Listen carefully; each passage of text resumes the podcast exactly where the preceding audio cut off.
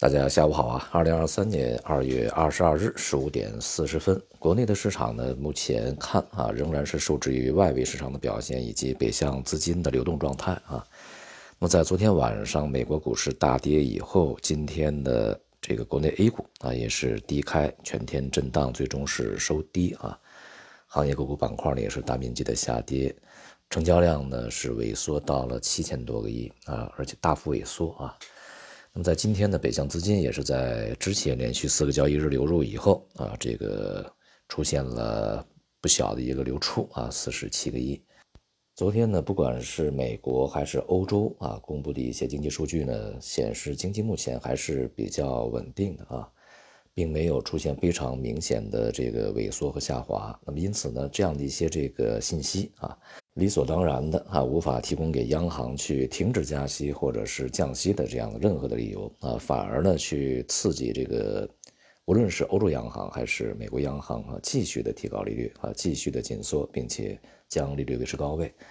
这是当前整个啊经济形势的客观的这个事实的表现。那么同时啊，也是市场啊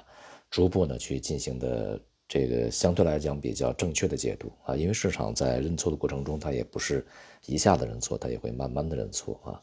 那么像昨天的美国的这个国债收益率十年期的啊，这个迅速上涨到了三月份的高位啊。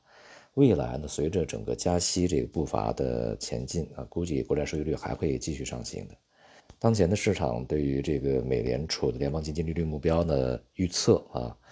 已经变成了五点三五啊，这个基本上就是要加息到五点二五到五点二五嘛，呃，是这样一个区间水平啊。那么两边一平均啊，那么就是五点三五。这也意味着呢，这个市场在短短的不到两周的时间里面，对于未来的利率的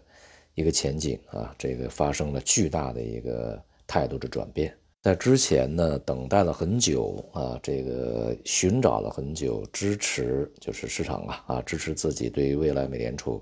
将停止加息啊，这个将降息的这种这个预期的证据，很长时间没有任何结果，呃，反而呢找到了很多这个支持美联储加息的证据以后呢，市场终于开始面对现实啊，所以呢，我们看到昨天美国的股市大跌啊，像这个标准普尔超过百分之二。这种幅度呢，这个无论如何啊是比较少见的。与此同时呢，美元啊也是出现了比较明显的上涨啊。那么对于中国的 A 股而言呢，这个今天啊也是始终无法突破这上证指数上方的三千三百点的压力，并且呢，随着成交量的萎缩啊，显示市场在当下呢并没有任何的信心啊去向上展开攻击。呃，而且我们去看这个像深证啊。创业板，那么这一次的反弹呢，远没有像上证指数那么的强劲啊，所以呢，在未来这个市场呢再度啊震荡向下的可能性呢就会比较大一些啊。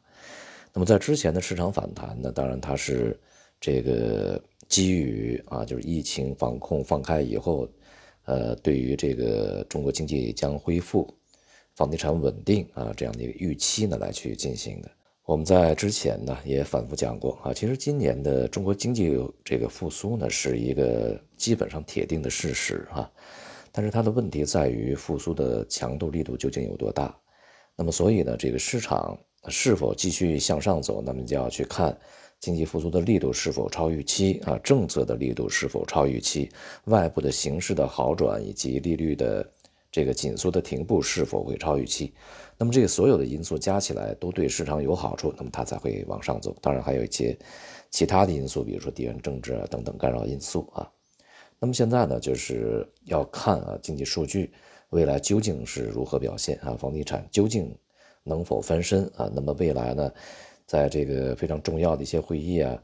前后究竟会有哪些这种政策呢？去出来？那其实这些呢都不是特别的明确啊，也不是特别明晰。那么也就使得市场呢缺乏持续的啊，可以这个让全市场都能接受的一个向上的这个追捧动能。因此呢，在当前的形势之下啊，这个对于市场的期望值啊也不宜过高啊。反之呢，这个因为整个内外部的形势还是比较复杂的啊，不确定性非常高，呃，对于市场呢相对要谨慎一些、保守一些，可能是比较得当的一些这个策略啊。另外呢，我们在之前也反复强调啊，就是今年我们与全市场看法这个截然相反的，呃，比如说啊，美元会这个回升，人民币会再度贬值啊，黄金白银在下跌，那么现在正在发生的过程中啊，随着美债收益率的这个进一步的回升啊，那么美元呃将进一步的上涨，黄金白银将进一步的下跌啊。那么随着这个债市的下跌，那么股市呢恐怕也会持续承压。因此，大的基调就是我们在之前讲啊，就是今年股市呢整体还是偏弱的啊。债券市场的机会呢可能要等到下半年才会有啊。黄金、白银会继续下跌，而美元呢至少在上半年会上涨啊。这样的一个预期呢是不变的，当然相应的策略啊也就不会改变。好，今天就到这里，谢谢大家。